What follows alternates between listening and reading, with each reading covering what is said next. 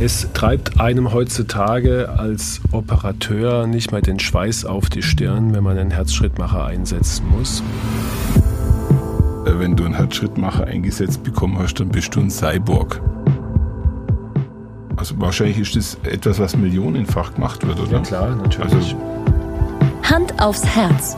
Der rezeptfreie Mediziner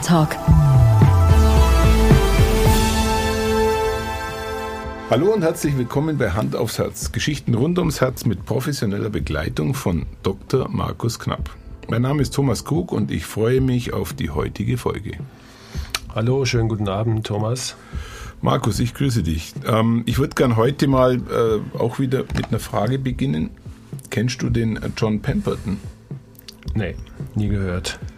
Ja, der John Pemberton, das ist ein Südstaaten-Oberleutnant gewesen, der in den Sezessionskriegen ähm, gedient hat und der dort schwer verletzt wurde. Äh, und wie hat man damals Schmerzen behandelt? Mit Morphium hauptsächlich, oder? Morphin, oder ja, wahrscheinlich. Haupt, hauptsächlich mit Morphium. Und äh, weil, er, weil er Angst hatte, äh, in der Morphiumsucht zu verfallen und er in seinem ursprünglichen Beruf Apotheker war, hat er halt angefangen, ein bisschen rum zu experimentieren. Und ich glaube, seinerzeit war das ganz beliebt, äh, irgendwelche Wunderheilmittelchen zu machen. Und was glaubst du denn, welches Wunderheilmittel, welches es heute noch gibt, der Kollege erfunden hat? Kannst du dir das vorstellen? Überhaupt nicht. Die Coca-Cola. Die Coca-Cola. Der Kollege hat tatsächlich Kokain äh, extrahiert und hat Alkohol und Kokain mit weiteren Inkredenzien, sagt man, mhm. glaube ich, mhm. äh, zu einem schwarzen Gebräu zusammengemischt und hat das Ganze Coca-Cola genannt. Ja, faszinierend. Und ja. hat das als äh, Schmerzmittel am Anfang verkauft. Und heute, weißt du, hat das, hat das bei dir irgendwie eine erquickende Wirkung, eine Cola, wenn du überhaupt trinkst? Also ich gönne mir einmal in einem halben Jahr eine richtige Coca-Cola. Also, also kein Light oder Zero oder so. Werbung jetzt, gell? Ähm, Nein, also es ist ja ein Medikament. Nicht, Wir lernen aber ja nicht Zero oder, oder, oder Diet oder wie die alle heißen, sondern eine richtige Coca-Cola. Und wenn man sich das einmal gönnt und auch genießt, es schmeckt ja auch, es tut mir leid. Tatsächlich, also muss ich auch tatsächlich sagen, ich trinke es äh, hin ja, und wieder auch gern. Sport ja. ist eine Cola mit das Beste, was man sich. Also ich trinke eine Cola am liebsten, wenn ich Chips gegessen habe. um Gottes Willen. Das habe ich jetzt nicht gesagt. Ja? Also, Markus, lass uns ins Thema einsteigen. Wir wollen uns heute über einen Herzschrittmacher unterhalten. Was fällt dir denn als allererstes zum Thema Herzschrittmacher ein? Also mir fällt, mir fällt da sehr, sehr viel ein, ähm, aber, aber wenn du mich jetzt nach einem Bild immer fragst, warum auch ja. immer, kommt immer Helmut Schmidt, unser Altbundeskanzler. Tatsächlich. Ja. Weil die ganze Nation wusste damals immer und man hat immer gesagt, der Schmidt, der hat ja einen Herzschrittmacher. Ja, und die erste Implantation bei Helmut Schmidt war ja mit 62 Jahren, falls du das äh, nicht wusstest. Ich, das wusste ich tatsächlich nicht. Und der, und der Helmut Schmidt galt ja vor allen Dingen auch in späteren Jahren als, als sagen wir mal, unsterblich gell? oder als auch derjenige, der trotz jahrzehntelangen Zigarettenkonsum, also Kettenraucher, äh, im Grunde um, konnte man dem nichts anhaben, ja, der ja. hatte nichts, gell? der war bis an die Grenze belastbar, also sage unsterblich. Ähm, die Aber Wahrheit scheint, ist, ja.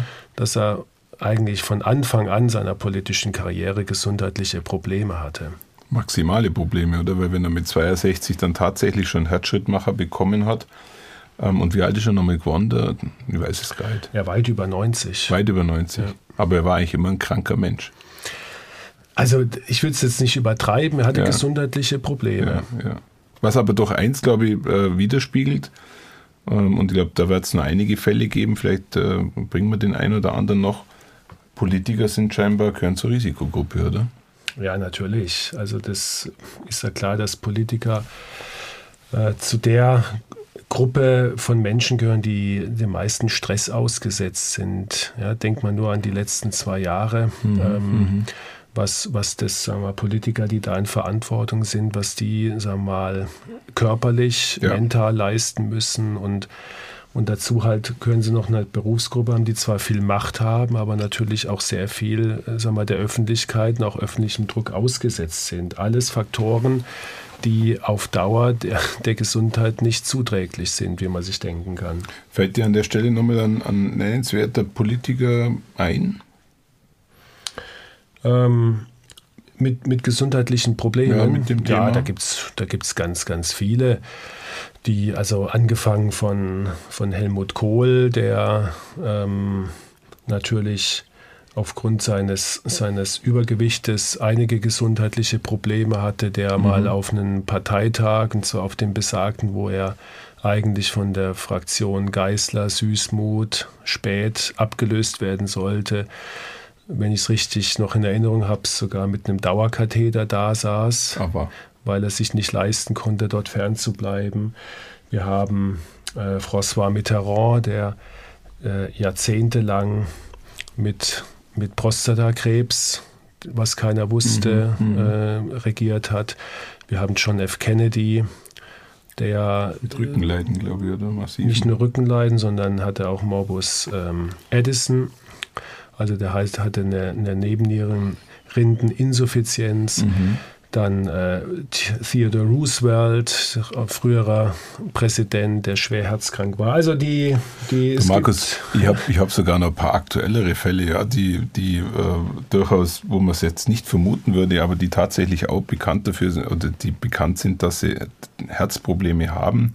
Die Daniela Katzenberger, kennst du die?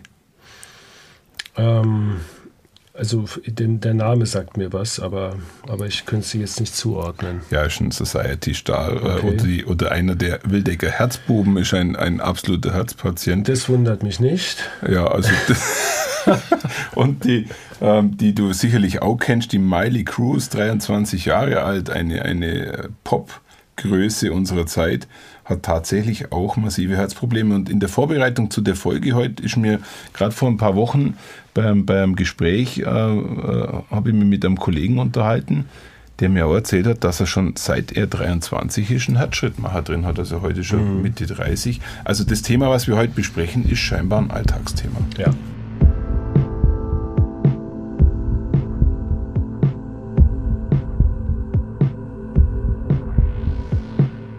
Es gibt ganz verschiedene Gründe.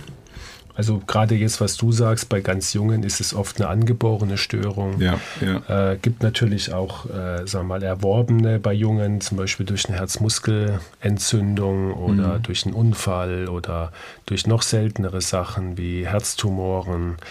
Aber aber wie, geht, Regel wie es denn los? Ja, was, ist denn, was ist denn so der Einstieg in das Thema äh, und die Notwendigkeit? In der Regel ist es so, dass es die, auch eine Erkrankung ist des älteren Menschen, ja. der aufgrund der üblichen Verdächtigen, wie zum Beispiel hoher Blutdruck oder hohes Cholesterin oder Rauchen oder sonst irgendwas, Störungen mhm. in seinem Herzleitungssystem bekommt. Und das wiederum führt dann zum Ausfall desselbigen oder zum Teilausfall. Und das wiederum führt zu Beschwerden, die sich in Form von Schwindel oder schlimmstenfalls auch von Ohnmachtsanfällen dann äußern. Ist es dann die, ist es dann die äh, Herzrhythmusstörung, die dann. Die Herzrhythmusstörung ist der Oberbegriff. Ja. Ja. In dem Fall, wenn wir jetzt sagen, äh, der Ohnmachtsanfall nennen wir dann eine Synkope. Mhm. Das ist eher so allgemein gehalten und die Synkope aufgrund eines kurzzeitigen Herzstillstandes werden nach ihren Erstbeschreibern Adams und Stokes genannt. Also sogenannte Adams und Stokes Anfälle. Also die äußern sich dann darin, dass der Patient kurz völlig weg ist vielleicht ein paar Sekunden oder zehn Sekunden und dann wieder zu sich kommt und äh, manchmal sogar gar nicht merkt, dass das er jetzt so mal Standby-Modus oder ja, muss man sich das kann man, das ist ein guter, ja, ein guter Ausdruck, ein Standby. Patient ist kurz nicht ansprechbar, verdreht die Augen, ist dann eigentlich schnell wieder da und ich stelle mir jetzt gerade einen der mächtigsten Männer der Welt vor, die gerade mal kurzfristig in einer wichtigen Entscheidungsphase in einen Standby-Modus fallen.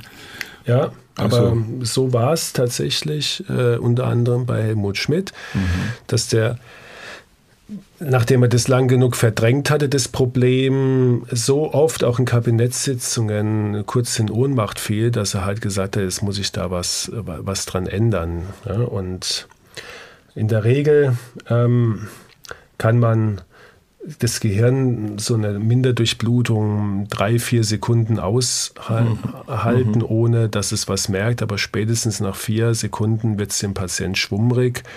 Und wenn es noch zwei, drei Sekunden länger geht, ist er einfach äh, kurz in Ohnmacht. Das heißt, die, die, wenn die Schädigung des Herzens so weit fortgeschritten ist, dann wird irgendwann das Thema Herzschrittmacher einfach unumgänglich, oder? Ja, es also, hat noch nicht mal jetzt unbedingt jetzt mit der Schädigung, es kann nur ganz leicht geschädigt sein, mhm. aber wenn es halt dann dummerweise das Leitungssystem betrifft, dann äh, also muss halt muss eine Therapie erfolgen.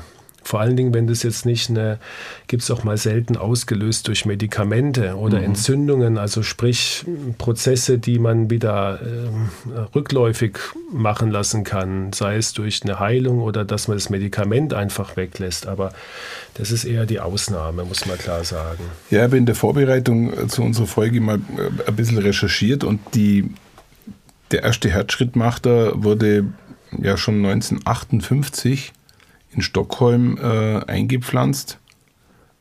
Aber irgendwie hat man damals nicht so richtig an diese Methode geglaubt, glaube ich, oder? Ja, das war, das war tatsächlich eine, eine Pionierleistung. Ich glaube, den, man hat dann die Batterie in, eine, in so eine Schuhcremedose, glaube ich. Das habe ich auch äh, gelesen, ja. Das ähm, eingesetzt. ist kurios, durchaus also, kurios äh, sag mal, so ein Herzschrittmacher, um das mal kurz zu erklären, besteht ja aus einem Gehäuse, wo die mhm. Batterie drin ist und mhm. ein bisschen Technik, aber hauptsächlich Batterie und, und dem Kabel, das an diese Batterie angeschlossen ist. Und das Kabel wiederum ist ja dann mit dem Herz verbunden, im Herzmuskel. Ja. Und ich glaube, der erste Herzschrittmacher war drei, vier Stunden aktiv und dann hat er schon ja, wieder, hat er schon wieder seinen Geist aufgegeben, sodass also sofort nochmal eine Operation erforderlich war. Und ich glaube, der Patient war sogar erst 40 Jahre alt, gell, wo man das, äh, an dem man das aus also ausprobiert ist jetzt ein bisschen hart gesagt, an dem wir im Endeffekt angefangen, äh, doch, genau. es war schon ein Probieren ja, irgendwo. Ja. ja. Das war im Grunde genommen, wie es ja oft so ist, eine, eine Ultima Ratio-Therapie. Also man hat sich nicht anders zu helfen gewusst und deswegen ja. hat er ja auch dann zugestimmt. War eine Operation am offenen Herzen. Ja. Und ähm, übrigens die zweite Schuhcremedose hat dann zwei Tage gehalten. Okay. So, so stand es geschrieben. Ja, und, ja. und äh, Zeit seines Lebens hat er dann 26 dieser Dosen äh, eingepflanzt bekommen und ist aber auch durchaus äh, in einem hohen Alter gestorben erst. Ja. Also es ist wirklich eine kuriose Geschichte. Ähm, am Schluss hat der Patient sogar noch als Schwede, so wie sie es gehört, Larsen geheißen. Also fand ich, jetzt, fand ich jetzt in der Vorbereitung schon eine sehr interessante Geschichte zum Thema. Ja, und ähm, abschließend ja. hat dann noch den Herzchirurgen überlebt, der ihm das Ding eingesetzt hatte. Ja? Das, das, das setzt dem Ganzen dann definitiv die Krone auf.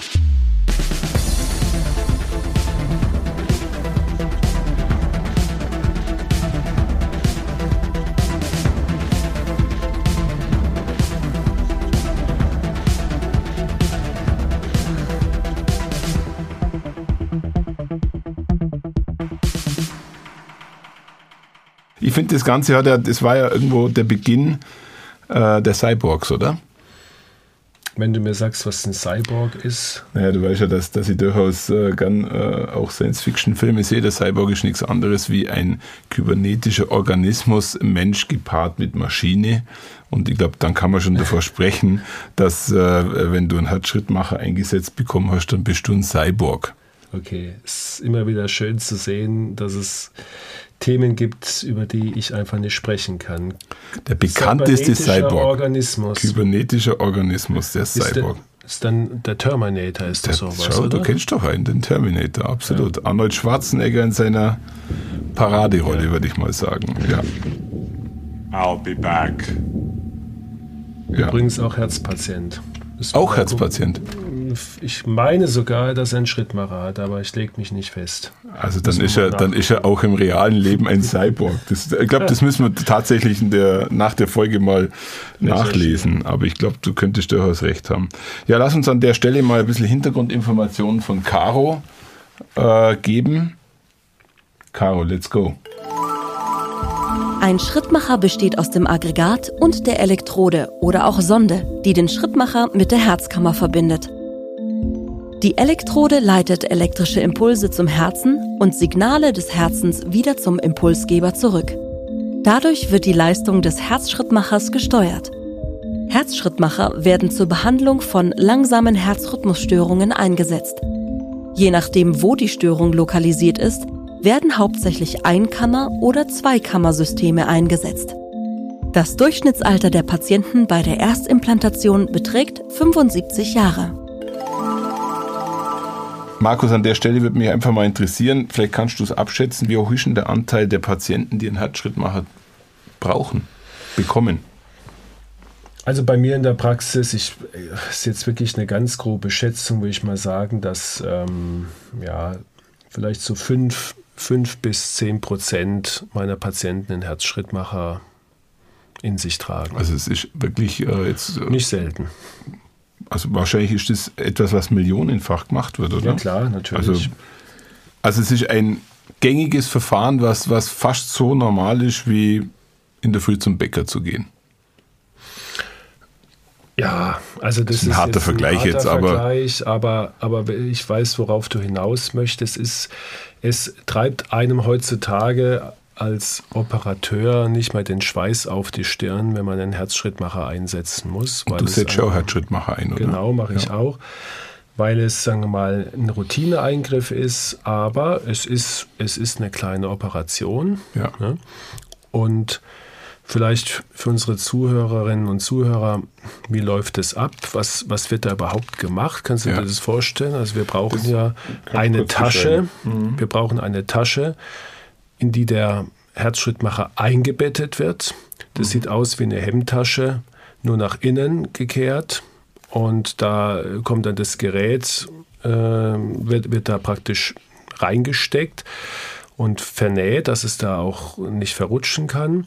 Und dann brauchen wir ja irgendeinen Zugang zum Herzen und das machen wir über eine große Vene, mhm. eine große Arm- oder, oder ähm, Achselvene oder, oder Schlüsselbeinvene, also unterm Schlüsselbein.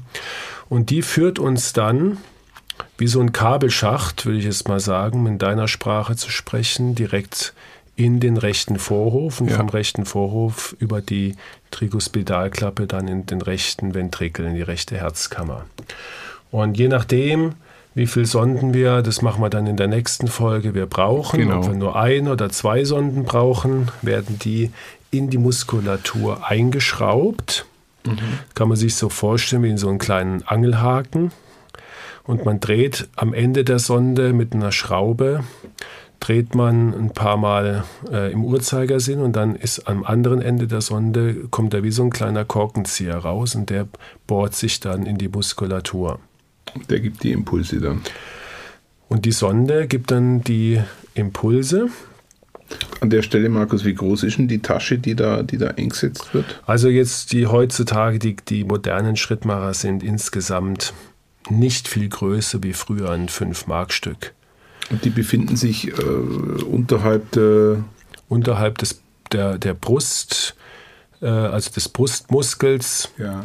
Je nach, oder, oder auf dem Brustmuskel, je nachdem, wie der Patient so anatomisch beschaffen ist, aber in der Regel auf äh, dem Muskel und ist auch heutzutage kaum mehr zu sehen. Und weil wir ja vorher über Arnold Schwarzenegger gesprochen haben, also sprich, wenn ich so einen Herzschrittmacher habe, dann kann ich auch nur äh, in die Muckibude und kann ähm, Muskelaufbautraining machen. Zumindest später wieder. Mhm. Ähm, am Anfang muss man sich da schon ein bisschen zurückhalten, damit das Gerät gut einwächst. Aber mhm. später ist bei den modernen Schrittmachern, muss man heutzutage wirklich auf kaum mehr was verzichten. Man sollte jetzt nicht unbedingt vielleicht eine Schlagbohrmaschine sich an den Schrittmacher halten oder äh, sonstige harte Manöver. Wenn der Schrittmacher eine Fehlfunktion hätte, dann falle ich in Ohnmacht. Kommt immer auf die Störung an. Okay. Also äh, es gibt Patienten, die sind, wir nennen das dann Schrittmacherpflichtig. Mhm. Kurioserweise, wenn sich das Herz mal dran gewöhnt hat, ist wie im richtigen Leben, dass ihm jemand die Arbeit abnimmt, dann, mhm. ist, dann ist es selber, wird selber faul. Also wenn, wenn du jetzt am Anfang alle, sage ich jetzt mal, Stunden einen kleinen Ausfall hattest mhm, oder mhm. Tage mhm. und es ist ein Schrittmacher da, der die Arbeit permanent übernimmt, kann es sein, dass dein Herz sagt, ah, jetzt mache ich mal von vornherein ganz langsam. Und wenn der Schrittmacher dann ausfällt, merkt man das dann natürlich sofort. Okay.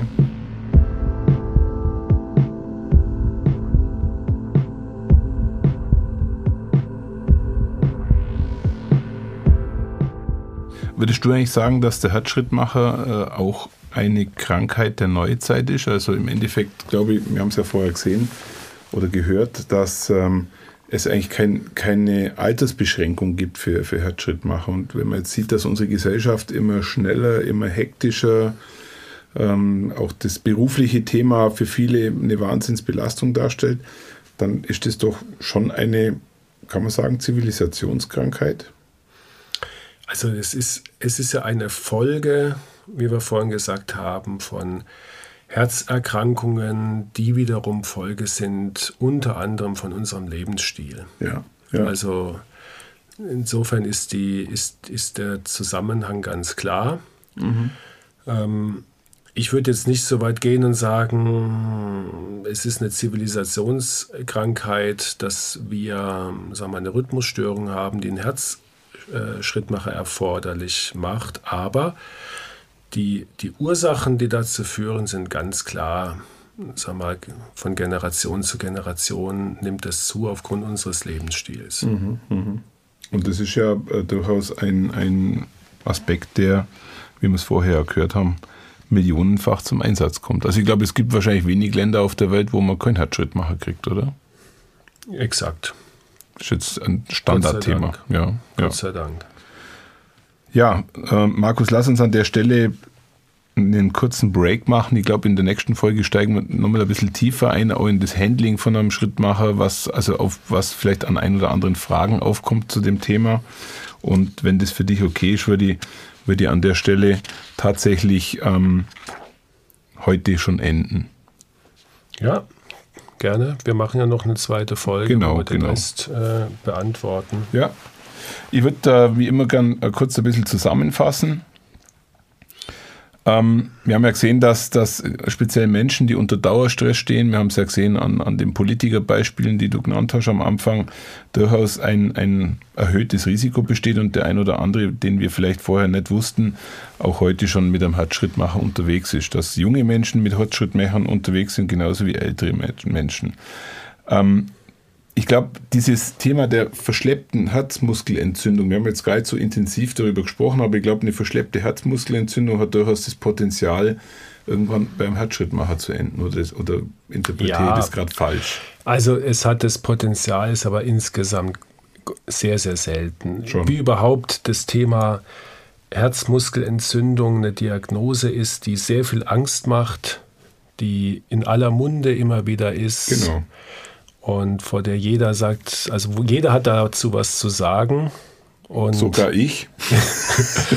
ja. Und ist, spielt aber bei uns im Alltag eine, eine eher untergeordnete Rolle, Gott sei Dank. Okay. Aber du hattest recht, es kann eine Ursache für, ja. gerade beim jungen Menschen, für Herzrhythmusstörungen oder Herzleitungsstörungen auslösen, gar keine Frage. Ja, also was, was mir vorher nicht ganz bewusst war, ist, dass eigentlich ein wesentliches Symptom die Ohnmacht ist. Also äh, wenn jemand, wenn jemand in Ohnmacht ja, fällt. Das ist das Leitsymptom, wie wir sagen. Das Leitsymptom. Das Leitsymptom. War mir vorher nicht mhm. bewusst, ähm, fand ich auch sehr interessant. Dass der Herzschrittmacher ein Massenprodukt ist, glaube ich, ist uns ja auch bewusst geworden und ja, seit 1958 eigentlich schon mehr oder weniger eine, eine Erfolgsgeschichte hingelegt hat. Ja, es ist ja, ist ja, ich weiß gar nicht, was, was kostet eigentlich so ein Herzschrittmacher? Kann man das ungefähr abschätzen? Kostet der 1000 Euro? Ja. 1000 Euro sowas, oder? Genau, also je nachdem, wie, wie, sag mal, mit wie viel Technik er ausgestattet ist, gibt es, sag mal, eine Spannbreite zwischen 500 und 3000 Euro. Also das ist wie bei, wenn man sich ein Auto kauft, oder? Es gibt ein VW und es gibt ein, ein Porsche, oder darf man das in der Medizin nicht sagen?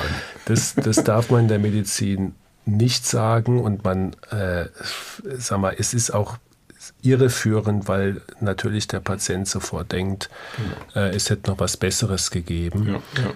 Ähm, das sind dann eher solche, solche Feinheiten, ja, und auch ein bisschen, wo sich die, die Medizinfirmen ein bisschen profilieren. Mhm. Es gibt zum Beispiel, da kommen wir in der nächsten Folge dann drauf, Schrittmacher, die schon in der Lage sind, ganz empfindlich auch auf deinen Seelenzustand zu reagieren, ja. sodass wenn du ein spannendes Fußballspiel anguckst, dass dann äh, der Schrittmacher dir ein bisschen das höhere mitmacht. Herzfrequenz, genau.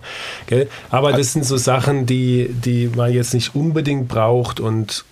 Markus, ich freue mich absolut auf die nächste Folge, wenn du, wenn du mir das noch ein bisschen genauer erklärst, wie mein Herzschrittmacher für mich auch noch die Gefühlszeit dir teilweise übernimmt. Also schon alles nicht ganz unspannend, was da mittlerweile auch möglich ist. Weil am Schluss des Tages ist ja der Herzschrittmacher nichts anderes wie ein, ein elektronisches Werkzeug, äh, jetzt ganz platt gesagt, in der ein Relais nichts anderes tut, wie eine Frequenzaufsatz zu geben, einen Impulsaufsatz zu geben. Mhm. Also jetzt aus einer Elektrikersprache mhm. gesprochen. Ja, Markus, vielen Dank an der Stelle und ähm, wir werden das nächste Mal ein bisschen tiefer einsteigen und die wird nochmal gern am Schluss auf die Cyborgs zurückkommen und die lasse die da einfach jetzt nicht los. Ähm, vielleicht, kriegen wir, vielleicht kriegen wir miteinander äh, zum Abschluss fünf berühmte Cyborgs zusammen. Einen hast du ja selber schon gefunden, den äh, T1000 hat er damals geheißen, der, der halb Mensch, halb Roboter. Fällt dir noch einer ein? Du kennst hundertprozentig noch ein paar abgefahrene Cyborgs. Es tut mir leid, aber. Darth Vader. Ah ja, natürlich. Kennst du? Sagt mir was. Hast du noch ein paar? Äh, und du kennst auch Inspektor Gadget. Nee, das sagt mir nichts. Die Comicfigur, weltberühmte Comicfigur, die aus allen Körperteilen irgendwelche Werkzeuge rausgeschossen äh, hat, kennst du nicht. Aber du kennst bitte Neo aus Matrix. Den kenne ich. Und Frankenstein? Ja, äh, nee, der hat ja nichts Mechanisches an sich. Ich glaube, der war ja aus verschiedenen Körperteilen zusammengebaut. Okay. Also das war vielleicht die Vorstufe. Aber wenn du sicherlich vielleicht noch kennst, ist, ähm, also den Film Metropolis kennst, oder? Mhm. Und da gibt es doch die Maria. Ja, mhm. da gibt es die Maria. Das ja. ist, die, äh, ist ein Maschinenmensch, hat man damals gesagt. Ein brutaler Cyborg von 1927. Ich hätte noch ein paar, aber ich glaube, ich verschone dich jetzt davor. Die muss ich mir jetzt alle der Reihe nach machen. also sorry, dass ich die noch mit Cyborgs zum Schluss belastet habe, aber vielleicht können wir ja heute zum Ausklang ein bisschen Star Wars Musik hören. Bis dahin, gute Zeit. Bis zum nächsten Mal. Tschüss. Ciao.